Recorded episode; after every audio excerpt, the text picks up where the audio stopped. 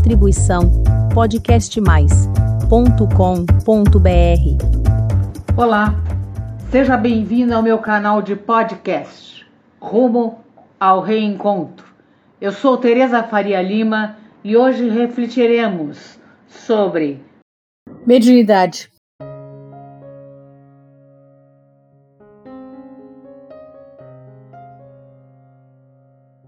O apóstolo Paulo contemplamos com várias epístolas. Epístolas são cartas. Entre elas, as epístolas aos Coríntios, que abordam temas de muita importância para o estudo, como, por exemplo, o uso e o abuso dos poderes mediúnicos. Com a referência do cristianismo puro nos agrupamentos do Espiritismo com Jesus, verificamos idêntica preocupação aquelas que torturavam os aprendizes dos tempos apostólicos no que se referia ou se referia à mediunidade. Revelando cuidado e extraordinário poder de síntese, Kardec, Allan Kardec, externa a definição de que o médium é aquele que pode servir de intermediário entre os espíritos e os encarnados. Entende-se assim que o médium é um ser encarnado, sujeito a imperfeições e mazelas e, portanto, tão propenso a quedas quanto qualquer um, ou talvez mais ainda, porque a capacidade de sintonia com os desencarnados o expõe a um grau mais elevado de influenciação. Logo, a mediunidade não é um privilégio, mas uma tarefa a ser desempenhada com humildade e resignação. Acima de tudo, isenta de glórias pessoais que possam estimular a vaidade.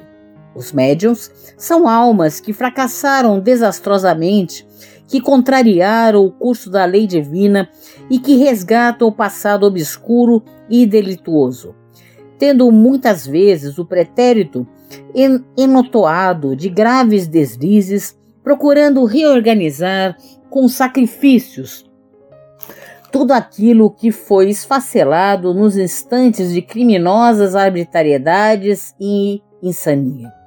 Assevera o benfeitor espiritual Emmanuel no capítulo 11 do livro Emmanuel, psicografado por Francisco Cândido Xavier.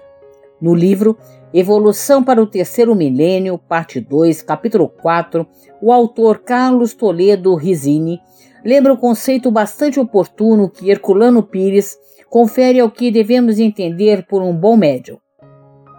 Diz assim: a causa geral dos desastres mediúnicos é a ausência da noção de responsabilidade e da recordação do dever a cumprir.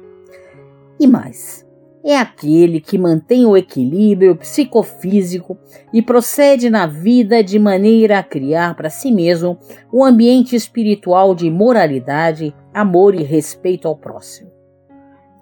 Em O Livro dos Médios, que eu aconselho todos a ler e estudarem, que é o maior compêndio existente no mundo a respeito de mediunidade, é feito, escrito por Allan Kardec, na questão 226, item 1, o codificador esclarece que a manifestação da mediunidade não está relacionada à condição moral do médium, mas guarda relação direta com seu organismo. O mesmo, porém, não se dá com seu uso, que pode ser bom ou mal, conforme as qualidades do médium. Assim sendo, Kardec aclara: a mediunidade é conferida sem distinção a fim de que os espíritos possam trazer luz a todas as camadas, a todas as classes sociais, ao pobre como ao rico, aos retos para os fortificar no bem, aos viciosos para os corrigir. Conforme aparece o Evangelho segundo o Espiritismo, no capítulo 24, item 12. Compreendemos dessa maneira que a ponte mental que se estende aos bons espíritos também é utilizada pelos maus. É uma questão de vigilância. Lembre-se sempre de Jesus: vigiai e orai. Vigilância. Por isso, João aconselha: caríssimos, não acredite em todos os espíritos, mas provai se os espíritos são de Deus, porque são muitos os falsos profetas que se levantaram no mundo. João, capítulo 4, versículo 1.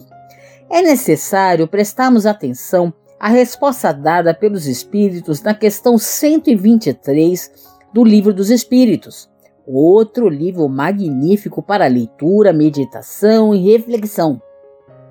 E diz assim: Por que a Deus permitido que os espíritos possam tomar o caminho do mal? E eles respondem: os espíritos superiores. Como ousais pedir a Deus contas de seus atos? Supondes poder penetrar-lhe os desígnios? Podeis, todavia, dizer o seguinte: a sabedoria de Deus está na liberdade de escolha que ele deixa a cada um, porquanto assim cada um tem o mérito de suas obras. Fica claro que a causa geral dos desastres mediúnicos é a ausência de noção de responsabilidade e da recordação do dever a cumprir. Não olvidamos o Calvário de Nosso Senhor, convictos de que todas as saídas dos planos mais baixos deve ser uma subida para a esfera superior. Portanto, não esperemos subir espiritualmente sem esforço e sem lágrimas. Precisamos trabalhar nisso, no nossa reforma interior, na nossa reforma íntima, nos melhorarmos sempre e estarmos na prática do bem. Assim, notamos a importância de sustentar o equilíbrio, o entendimento e a bondade em nossas manifestações, para que a autoridade moral e espiritual nos favoreça o trabalho. Mas, sobretudo, saibamos que são inimagináveis as possibilidades de socorro como encarnados confiantes no alto e conscientes de nossos recursos íntimos quando ligados aos bons espíritos, exigindo-nos trabalho e sacrifício do coração. E com ele recolheremos o necessário estudo moral para definir responsabilidades e objetivos.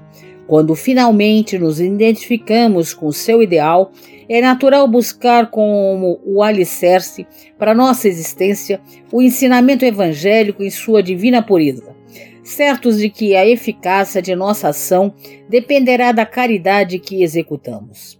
Dessa forma, compreenderemos em toda amplitude a verdade contida na afirmação do Mestre: Dai de graça o que de graça recebeste. Mateus, capítulo 10, versículo 8. Em seus estudos, observações e pesquisas, Kardec recebeu a colaboração dos mais diferentes tipos de médios, o que lhe facultou dirigir aos espíritos superiores na questão 226, item 9 do Livro dos Médios. A seguinte pergunta: Qual o médio que se poderia qualificar de perfeito? Perfeito? Ah!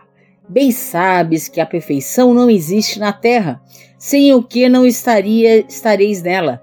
Dize, portanto, bom médio, e já é muito, por isso que eles são raros.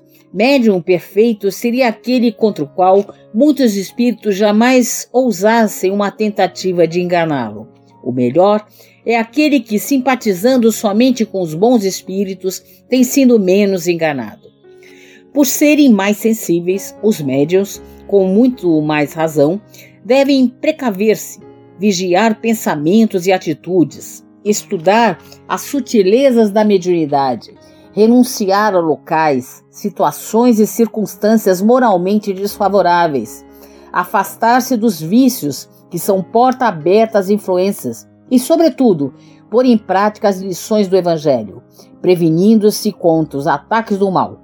Por isso, Antes de entregar-se às grandes tarefas doutrinárias, a primeira necessidade do médium é evangelizar-se, pois de outro modo poderá esbarrar sempre com a, o fantasma do personalismo em detrimento da missão. O espírito André Luiz, no livro Os Mensageiros, outro livro fantástico para nós lermos, psicografado por Francisco Cândido Xavier, no capítulo 41, relata experiências é, vividas por entidades espirituais que, após serem recolhidas na colônia espiritual Nosso Lar, assumiram compromissos para retornar ao corpo físico como médiums, cada qual com sua missão específica, mas acabaram falhando. cedendo às tendências pessoais e caindo nas armadilhas dos vícios. Vejamos o que André Luiz elucida. Desde as primeiras tantas do Espiritismo renovador, nosso lar tem enviado diversas turmas ao trabalho de disseminação de valores educativos.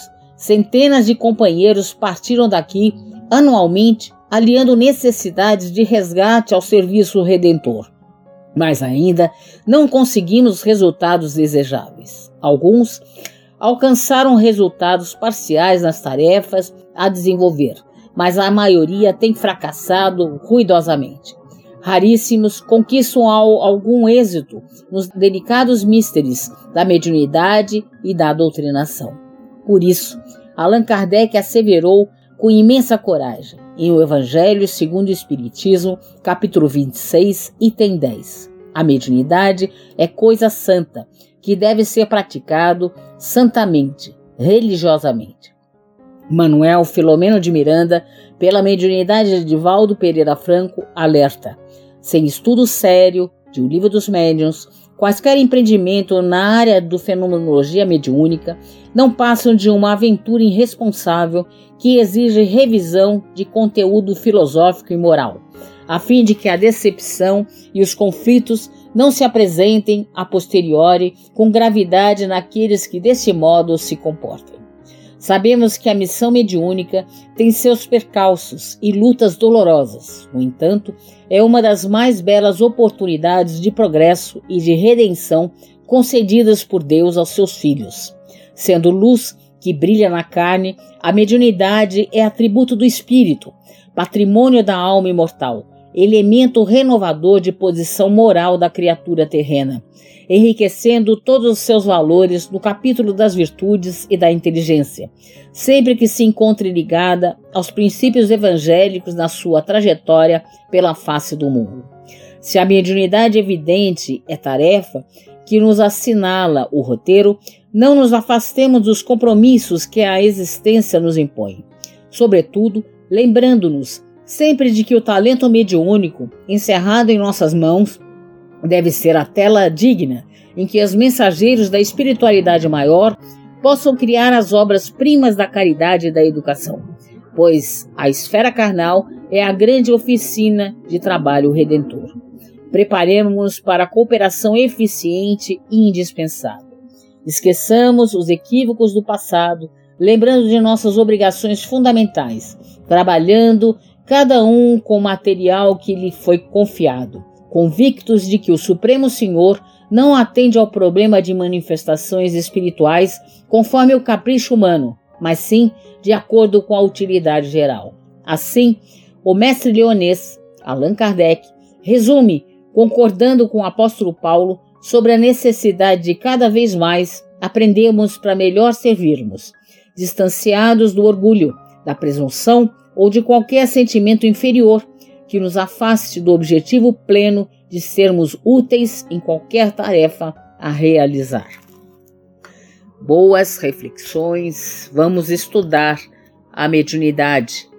Leiam, estudem, reflitam o Livro dos Médiuns e o Livro dos Espíritos. Boas reflexões.